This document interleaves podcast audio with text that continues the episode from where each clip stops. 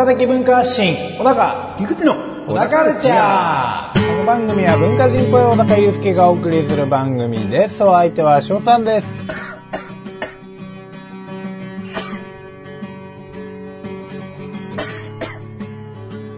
どうも菊池です。え どうしました？いやもう。んうん。う、咳がさ、この、お茶がさ、期間に。気管にっていうのかな。うんわかんない。よく気管に入ってむせちゃってって、本当に気管に入ってんのかなと思うけどね。あれ期間に入ってるんですよ。本当に入ってんの？本当に入ってます。あの便のあれがはい。逆らって？まあ軌道のあ軌道の方に、うん。こう流誘導するようになっちゃってこうスッと入っちゃう。まあ、小高が言うともう、そう、もう、そういうことにならざるを得ない。うん。看護師の嫁と、ドラッグストアの夫が言うともう、反論できない。もう肺の方に入っちゃうと危ないからうね、ん。やめろっつってやめろっつってるの？言ってんの、本当に。言ってます喋ってます、もう、もう、信じざるを得ない。はいもう騙されるわ簡単に 明日死にますよって言われたらもう信じざるを得ない、小高に言われたら。死にません死にません？もうそ、それを信じざるを得ないわ。もう、高速道路飛び込んでやろうと思う。もうもう、うん。全然死なない。全然知らない？死なないです。もう、そうだ、電車だな、電車飛び込むわ。もうもうもう電車に乗ってる人たちみんな死にますけどね。逆に？はい。もうそれを信じざるを得ないからな。もうね。うん。すごいな。何が？すごいなもう。うんやっぱ人を信じるってね、大事なんだよ。人を信じるって、あの、人を疑うことが基本だと思ってんの。え人は一人でいるとき人を疑って生きてると思うの。ええうん、でも人に会ったら人を信じて生きていった方がえうん僕は得かなと思ってね。なるほどですね、うん。じゃあそれでじゃあ騙されて命を落とすことがあったとしても。うん。なんかさ、ああ、死ぬかもしれないって思う時ってあるでしょ？はい。俺でもこの人が、この人の前だったら、この人のためだったら死んでもいいかなって、うん。いつでも思っちゃうんだよね。病気ですね。それはやばいですね。あ、それやばい？やばいですね。でも、あの、自分、誰でも彼でもじゃないよ。ちょっとこの紙に名前を書いてほしいんだよね。契約してほしいんだよね。とか、急に知らない人が来ても、会った人だから信じなきゃとかじゃなくて、うん。僕の信頼している人は信じなきゃ損だよっていうね。ああ、まあまあまあ。それはね、もちろんそうですよね。うん。疑ってるとさ、うん。キリがないから。疑い始めればキリがない、抜けない、トゲだね。ってうん？いう歌詞があるもん。なるほどね。うん。あ、なんだっけ、それ。うーん。抜けないトゲだね。疲れのせいよと。ああ、はいはいはいようはい。なをして。わかりました。青い稲妻ですね。はい。そうですね。うんえうん全然サビに行かなかった。うん B メロあたりのところだったね。えもうずっと月中って思ってました。月中？月中まで行くかな。月中？あーって。はい。月中はサビの途中だろ。うん。はいじゃあ、僕は死なないね。あ、大丈夫明日はです死。なない。明日は死なないです。あさってです。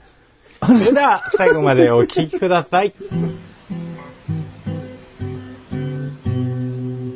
小田カルチャーは皆様からのご意見、ご感想をお待ちしております。番組ホームページのメールボタンをクリックして、投稿フォームよりお送りください。いろんなメールお待ちしております。い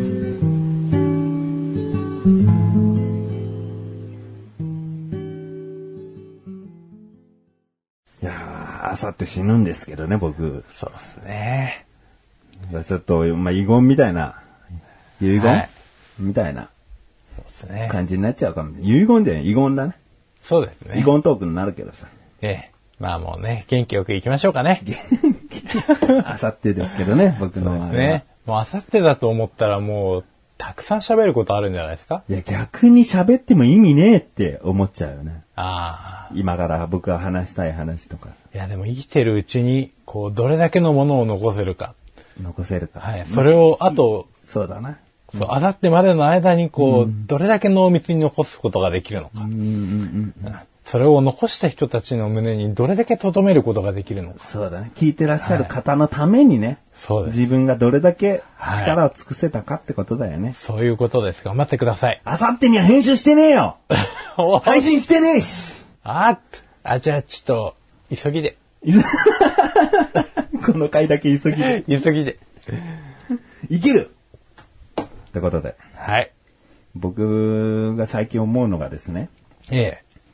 仕事に対してモチベーションが上がる、モチベーションを持って仕事をやる、やる気がある、ないはい。って考えるのが、なんか、ダサいなと思ってきて。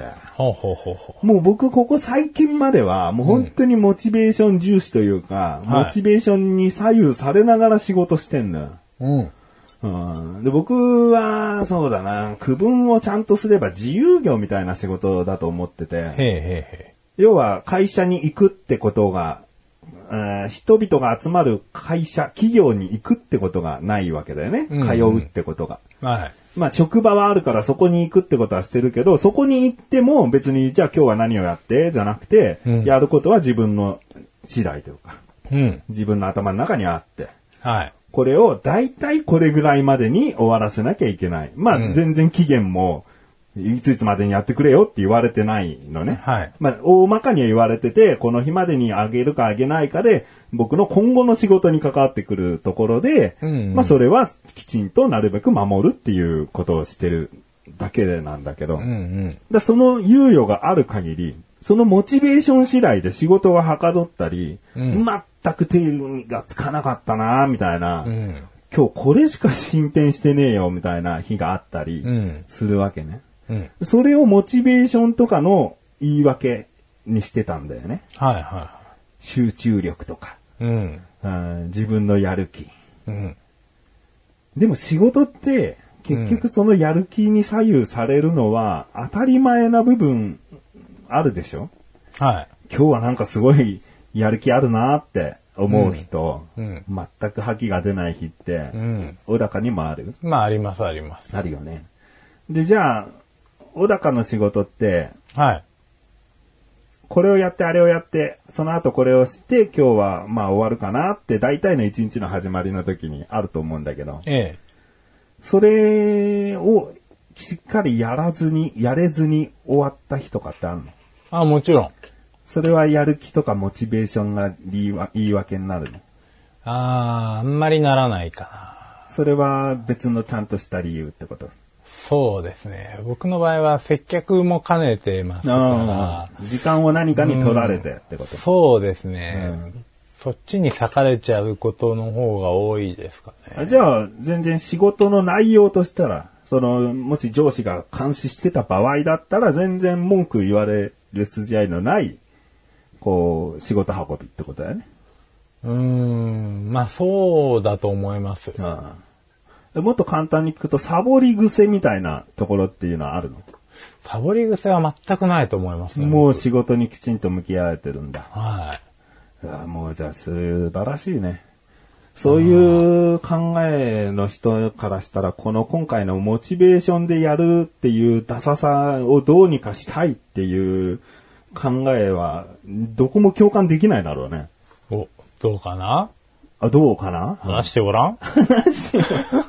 まあでもこう、こういうことなんだけどさ。え結局はそのモチベーションでどうのこうのって言ってること自体が、えうん。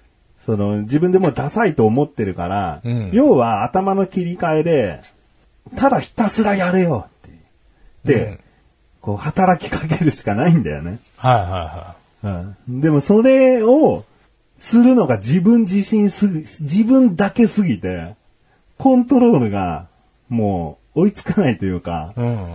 じゃあお客さんがもうそばにいて、こう、そうしなきゃどうしようもないって状況にならないのよ。あその、あ。まあそうですよねもう。期限過ぎちゃ、僕がやってる仕事で期限が過ぎちゃったらもうそれはそれで圧迫されてくるけど、うん。それまでの期間というか、上司もいるようでいないもんだし、はい。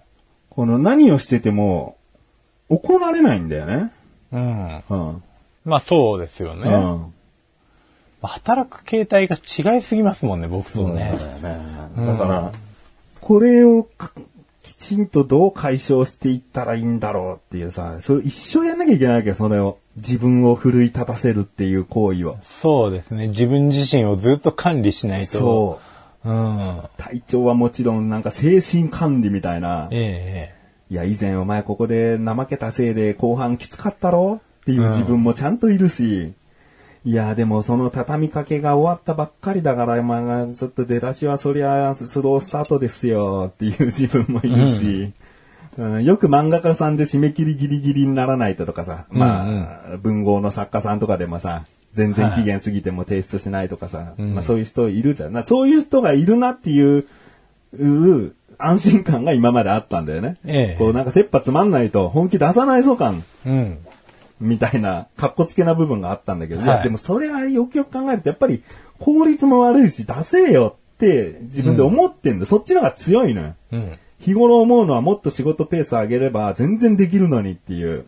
だその解消法みたいなね、解消法なんかないのかもしれないけど、まあ、どういうこう考え方で生きていけば、その奮い立たせ上手になるのかなっていうね。あうん一回怒られたいですみたいなこと自分一人の番組で言っててさ、すげえ甘えてんなと思ってさ、あ。怒られたいってまずミスしてんじゃんって、そのミス、ミスしてる時点でもう自分としたら恥なのにさ、うん。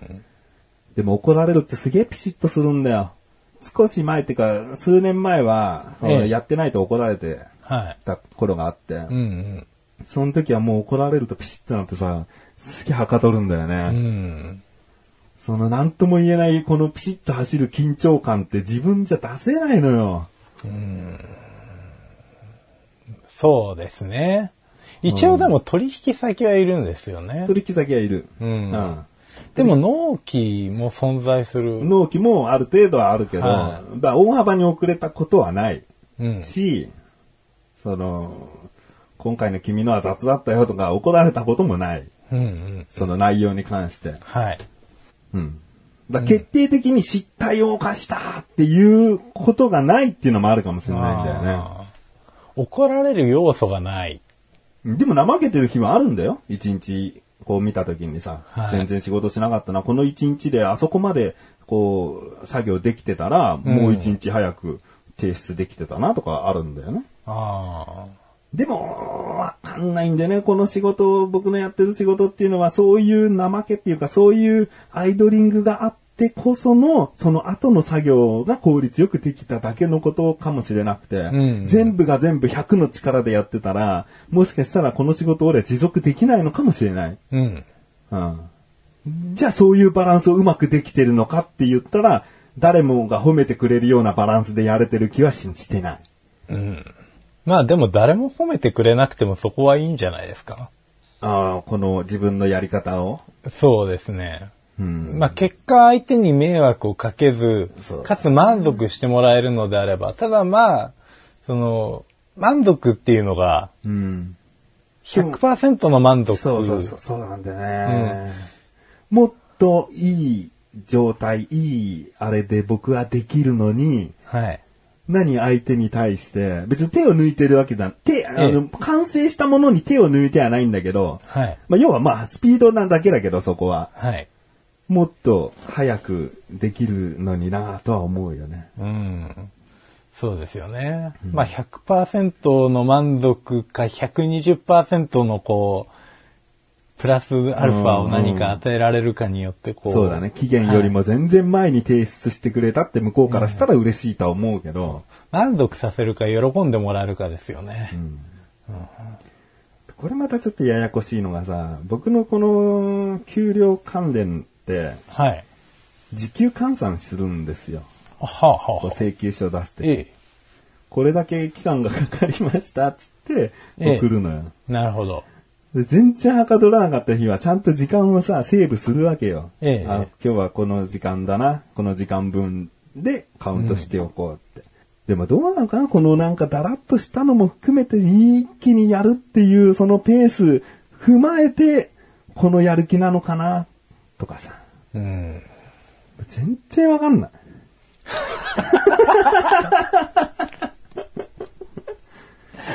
全然わかんないんだよ、最近。しっかりやった時間だけで換算しちゃったら、はい。うーん、まあ、給料も少なくなるっていうのもあるし、はい。うん。まあ、給料が少なくなっちゃうから言い訳として、このアイドリングがあってこそなんだよって今言ってるのかもわかんないけど、はい。でも事実そうだったりもして、やっぱりずーっとハイペースではできないんだよね。できないっていうか、体潰すかなと思ってて、うんうん。やるときはさ、本当寝ずにやれるからさ、ええそのペースをずっとやってたら、そりゃ早くできるけど、死ぬわっていう。あさってに死ぬわあさって死ぬわ。うんうん。そうですねな。まあ燃え尽きちゃいますよね。うん。だよくさ、イラストレーターさんにイラストお願いする。あ、わかりました。じゃあこの1案件に対して10万円です。ってさ、すげえと思うんだよな。何をもって10万請求できるんだろうみたいなさ、その、誰と争った競った価格なわけじゃないじゃん。でもはい10万ですって自信持って言えるってすごくない、うん。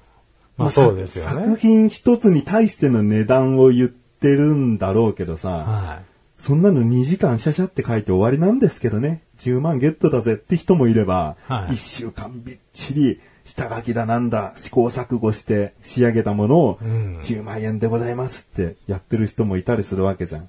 それわかんないもんね、誰もね。い。まあそうですねう。ん。それは相手方が値段を決めるならともかく自分からその値段で提案できるっていうのは、よほどのってことですよね。自信が。で、イラストとかさ、音楽とかってさ、こう、ちょっと芸術作品的なところがあるからさ、はいミスとかさ、おかしいなって思うのが素人には判別つかない部分が、もしかしたまらあまあまああるじゃん。まあまあまあ。こう紫色がちょっとポタって落ちちゃったけど、まあある意味なんかこの絵のアクセントになったかなみたいな。うんで、渡した人も、そんなに、いや、この紫邪魔だろどう考えてもとは言えないじゃん。まあまあまあ芸術的センスの問題だから。でも俺がこう、作るものってさ、失敗ってあり得るのよ。はいはい。これじゃあ成り立たねえだろバカ野郎っていうのがあり得るんだようね。ん。だから、こう中途半端なものは出せない。うん。しっかりとしたものを出すっていうところもあるから、こう変に価格を高く請求したときに、え？あんなに故障した部分があるのに？とかさ。はいはいはい。そういうことを後から言われて、ここダメでしたよ。ここ成り立ってませんでしたよ。なのにこんなにするんですか？って言われるのよ。うんうんうん言われたことはないんだけど、言われる仕事なのよ。うん。まあもうその辺の保険も兼ねてしっかり言われた通りに作った方がいいってことですよね。そうなんだよね。うん。だからそしたら何かあった時にもまだ可愛いようがというか、うん自分を守りようがありますけどね。うんあまあそうだな。仕事の形態が違うとやっぱりズバッとした答えは難しいかな。自分の精神コントロール方法。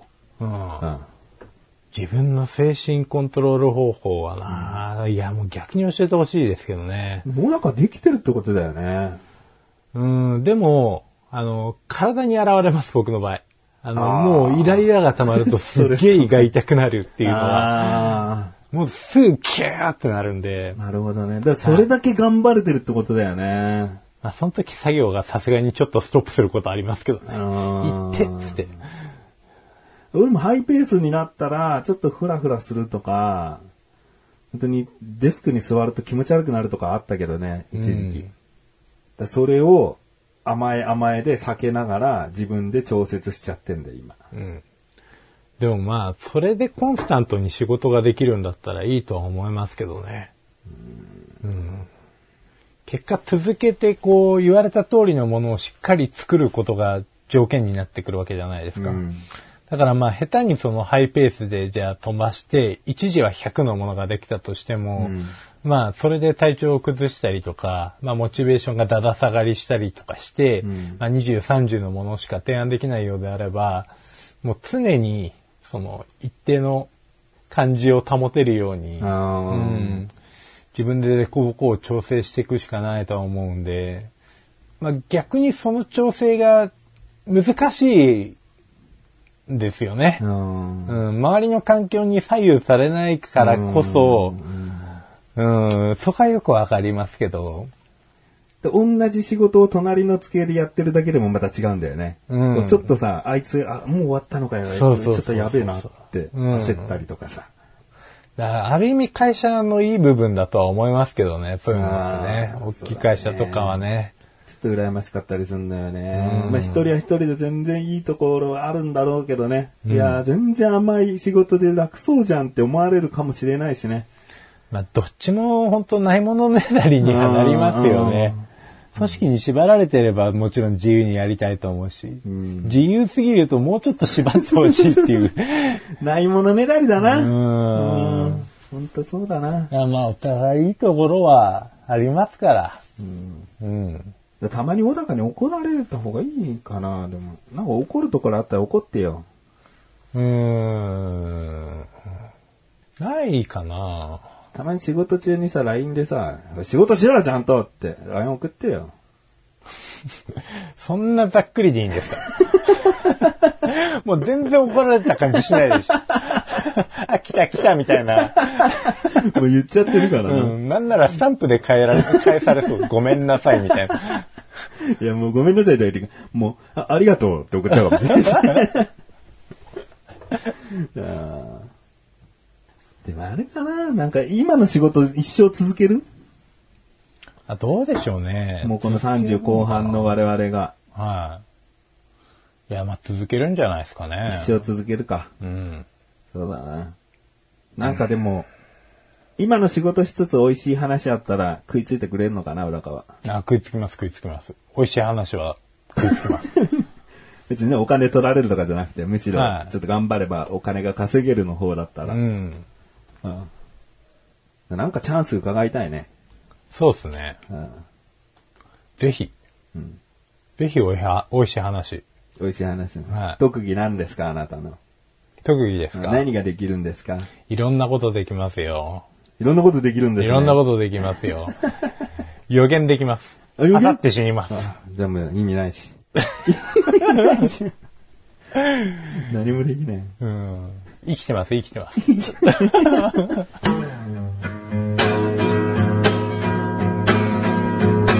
小田カルチャーは皆様からのご意見、ご感想をお待ちしております。番組ホームページのメールボタンをクリックして、投稿フォームよりお送りください。いろんなメールお待ちしております。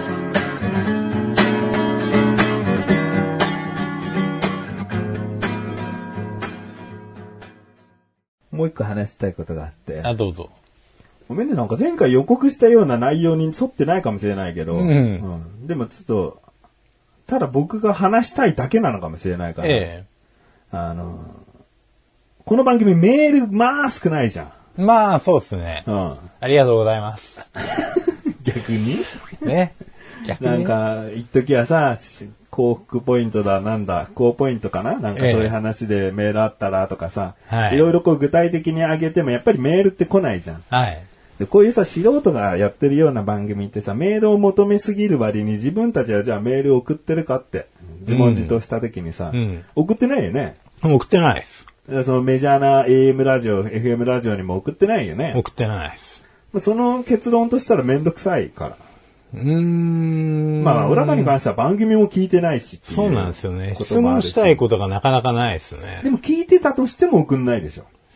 聞いてたとしても送んないんじゃないですかね。うん。よほどこう何か伝えたかったり報告したいうん。話題だったとしても、そうですね。その考えってすごいあって、なんかまあ素人がやってるこういうような番組でメール来ない、うんメール来ないを言う人に限って送ったことないでしょっていううん人が多くて。でも僕はね、まあ始めたての頃かな。もう10年ぐらい前、10はい。年以上前のは結構メールをいろんなところ送ってたりしてたんだよね。はそれはその素人がやる番組の中でも、こう盛り上がったらいいじゃないかとは思ってたんだけど、うん、助け合おうよ感で、こういろんなところにメール出したりとかうんうんしてたんだけど、今全くしてないのね。まあ、全くしてない理由の一つにさ、結局配信者同士が、その、送り合っても意味ないよなと思ってんの。ああ、なるほどですね。うん普通の1対1のキャッチボールっていう感じうが。ん、うん。うん。配信者は、配信者は、聞いてくれる人にお届けしてるけど、配信者同士のつながりを、が太くなって、いろんなところでこの人とこの人と、この人とこの人でバーっとつながっていっても、うん結局、聞く専門の人が置いてかれるだけなのかなっていうか、別にその、配信者同士のコミュニティを強くしたいじゃないじゃん。そもそもそうじゃないじゃんってならない。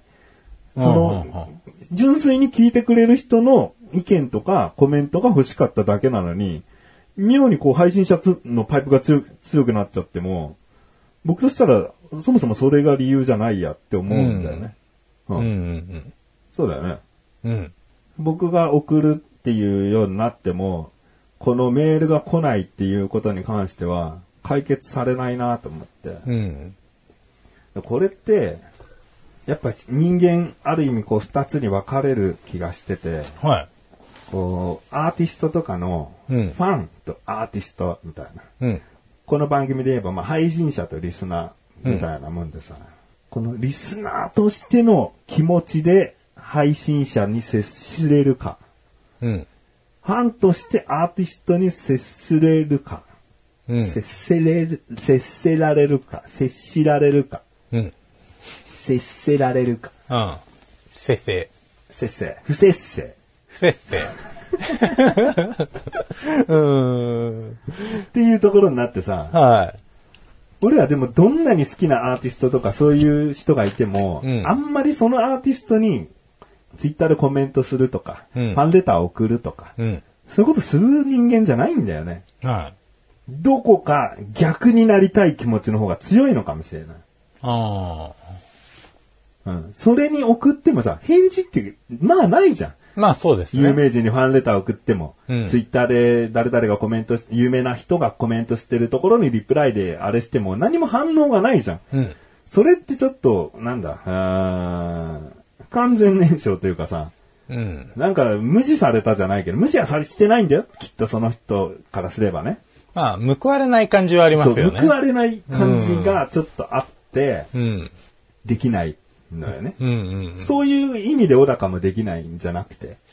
うん。あんまり、こう、作品以外にそこまで興味が湧かないというか、あんまり、人間性がどうであっても、うん。まあ、なんかお薬やってたとしても、うん。まあ別に作品が好きだからいいかなっていう。でもすっごいじゃあもう今まで以上にすげえいい作品でしたって気持ちを伝えたいっていうのはないの？うーん。それはアーティストにしたらさ、もうすごい嬉しいことだろうな、まで想像つくじゃん。はい。アーティストの今後の励みに、励みのわずかな一つにでもなるだろうなって想像はつくじゃん。そういうことしようとは思わない。うーん、思わないですかね。あんまりこう、多分意味がないだろうなと思って。それは自分にとって、相手にとって？うーん、相手にとってかな。まあ励みにはなると思うんですよ。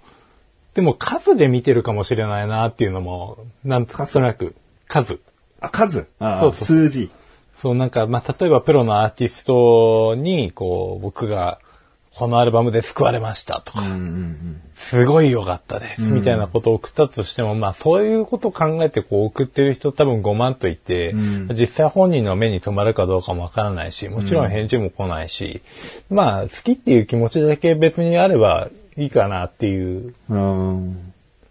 それがじゃあ仮にライブ行くとか、CD 買うとか、ダウンロードするとか、課金をすることによっての恩返しというか、まあそうですね。そこで活動をサポートできればいいかなっていうことも、でもそこまで思ってないですね。こ。こも思わずの、無意識の、まあ、結局僕も普通に Apple Music とかで大体聴いちゃってますし、うん。うん。まあ、CD 買ってるわけでもないっていうことも多いですし、うん。でも Apple Music、Apple からこう、はお金入ってるはずでしょ？まあ、そのでもそれでも月額レコード会980円だからもうすごいビビたるなものだとは思いますよ。うん。まあね。うんだから直接 CD 買ってるわけでもないけれども、まあとにかく作品が好きだなっていうので、うんあんまり深入りしないんでしょうね、人間に。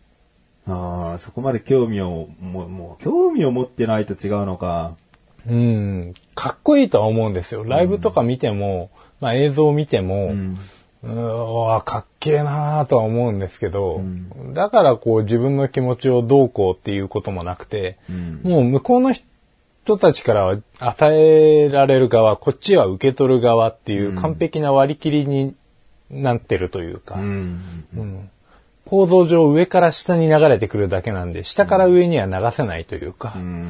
うん、だからまあ、受け取るだけ受け取っていただくものだけしっかりいただこうかなと。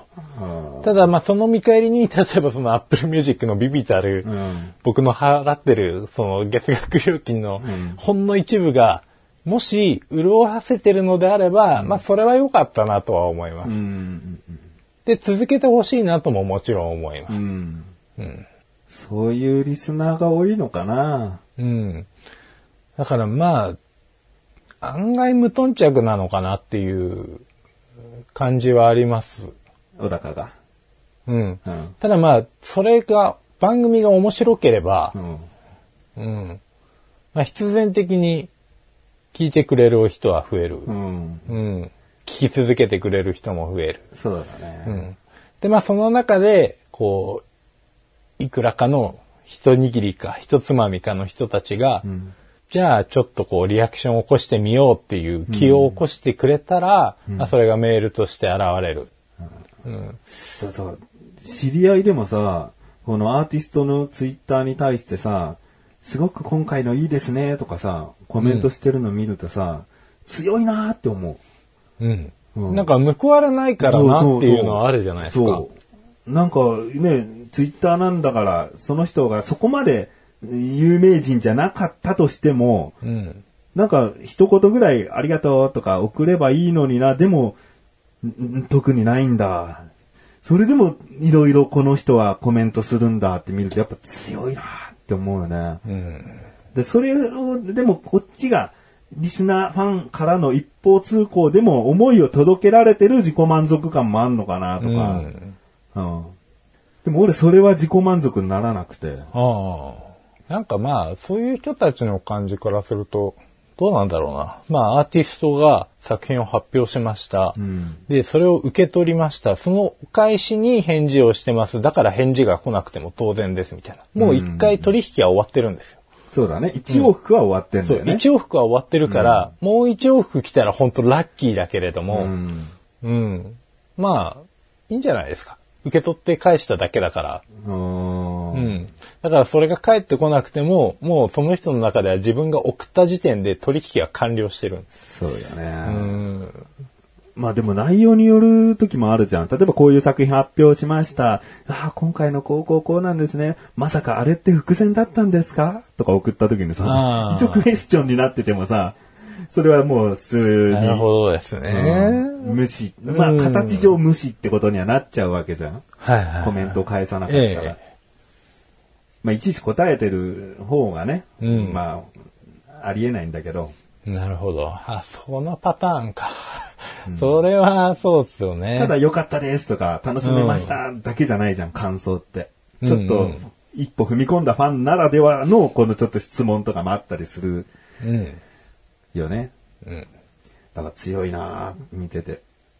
なんかでもそういう人間と僕みたいな、なんかそれじゃあ全然報われないタイプみたいな人と、あとでもまあ小高みたいな無頓着っていうのもいるのかな、うん。いると思います。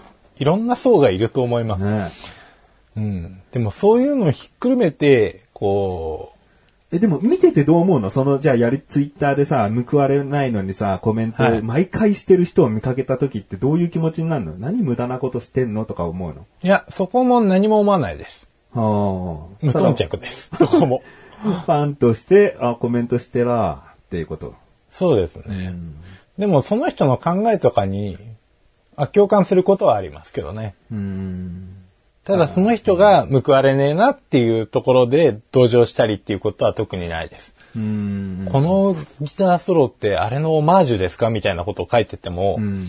ああ、確かにそうかも、みたいな感じで改めて音楽を聴き直すときに、まあ楽しみになるぐらいで、うん。ううん。ん、あ確かに確かに、みたいな。うん、で、自分の中で、あ、消化して、おしまいっていう。俺がさ、多分心が見にくいのかもしれないな。それをオマージュですかって見てさ、いや、返事来ないのに質問してるよっていう思ってる時点で、俺がダメなのかもしれないな。それでも強いなーって思ってるけど、うん。それがなんかな、意味ねえよ、バカとは思ってないんだよ、全然。うんでも、毎回してるのは、なんか、偉いまで思うのかな？だから、ちょっと尊敬の部分あんの、本当に。うん。そうやってちゃんとファンアピールできるって、大事なこと。それはでももしかしたらこういう音声番組を長くやってるからかもしんないねあ。あそういう層って、そういう人って、すげえありがたいもん。うん俺からしたら。まあまあまあ。毎回番組配信してさ、ツイッターで更新しましたってやった時にさ、コメントでさ、うんあの、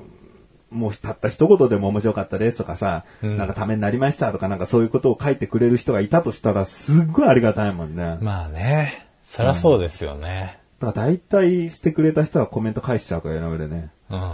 うん。まあ、いわや、もうそ少ないかられは。それでもう全然いいと思いますけどね。少ないからできるんだけど、はうん。まあ、かといってそれを続けてきてたからって、ファンが、こう、数が増えてる、コメントしてくれるファンが増えてくれてるわけでもないから、うんうんまあ、効果はそんなにないのかなとも思っちゃうよね。い。うんうんうん。返信することが何も、こう、いいこと、100%正しいことな気もしなくなってきちゃって。あある程度スルーして、鷹の上から見てるわけじゃないんだけど、ずっとその位置に保っとくのも大事なのかなっていう。なんか、そこでコミュニケーション取っちゃうと、はい逆に身近にこう引き寄せすぎちゃって、あ。うんうん。些細なことで、こう裏切りとか、うんなんかそういったことにつつながったら、なんか違うじゃん。まあそうですね。うんコメントの内容も考えなくちゃいけないし、うんある一定の距離感を保つことも大事だとは思いますけどで、新ね。規でコメントしてくれた人をなんか優先しちゃったとかさ、うんちょっと優遇しちゃったとかになったらさ、はい。なんかね、それまですげえコメントしてくれた人に対して、うん。私の方が尽くしたのにみたいな、そういう感情になってくると、うん難しいよね。まあそういう人たちだけではないですけど、確かにそういうことも起こり得ますもんね。だからファンと交流はしない方がいいとか、もうほんといろんなね、芸能界とかうんそういうところでもそうだけど、そういう部分があるのかもしれないね。うん。うんはあ、なかなか中身のある話でした。で、結構矛盾してんのよ。うん。メールくださいっつってる我々が、そういうタイプじゃないっていう、はい。で、そういう気持ちを分かった上でメールが来ないのが別にいいでしょうっても思ってるけど、でもメール来たらやっぱり嬉しいっていう、もうそのぐるぐるなのよ。うん。うんメールが来たら嬉しいし、話しやすいっていうのもね。うんうん。だって具体的にさ、この話。話こうでしたとか来ると、もっと嬉しいじゃん、なんか。まあそうですね。ちゃんと聞いてくれてんだなーっていうのもありますしそうね。聞いてくれてんのかなってあるよね。うん。うん。俺なんかちゃんと話が人に伝わってんのか不安でしょうがないんだから。もっと手前のね。前回は、確か前回なんだけど、ええもう自分の話してることがさ、はい。自信持てないじゃん。そんな、全く無の反応だったら。そうですね。うん。で、結果としてね、メンマ大量に食う羽目になって。そう。まあ、まあまあまあ、伝わってますよ。うん大丈夫です。大丈夫だはいね。その、そいつがもうあれなだけですもん。メンマ店員が。メンマ店員が。うんあ拙いですが、これからも頑張っていきますし、矛盾はしてますけども、もうどんなメールでもね、やっぱりお待ちしてますよってことははい。お伝えしておきたいですね。ぜひ、よろしくお願いします。お願いします。はい。エ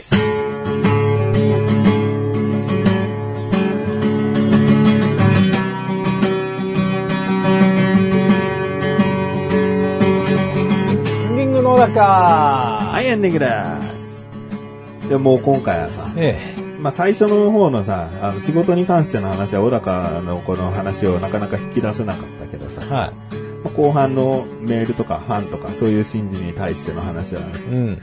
ちょっと話し合いできたんじゃないかなっていう。そうっすね。こういうなんか話し合いっていうのを、たまにしていきたいなと思ってて、えなんかこう、いいじゃん。バカみたいな話もあってももちろんいいし、え。はい。小高のその日常の報告的な話もいいし、うん。なんか話し込むっていうのって、年を取るにつれて、浅く、もしくはもうしなくなってくる気がして、うん。こういう話って若い頃するのよ。結構。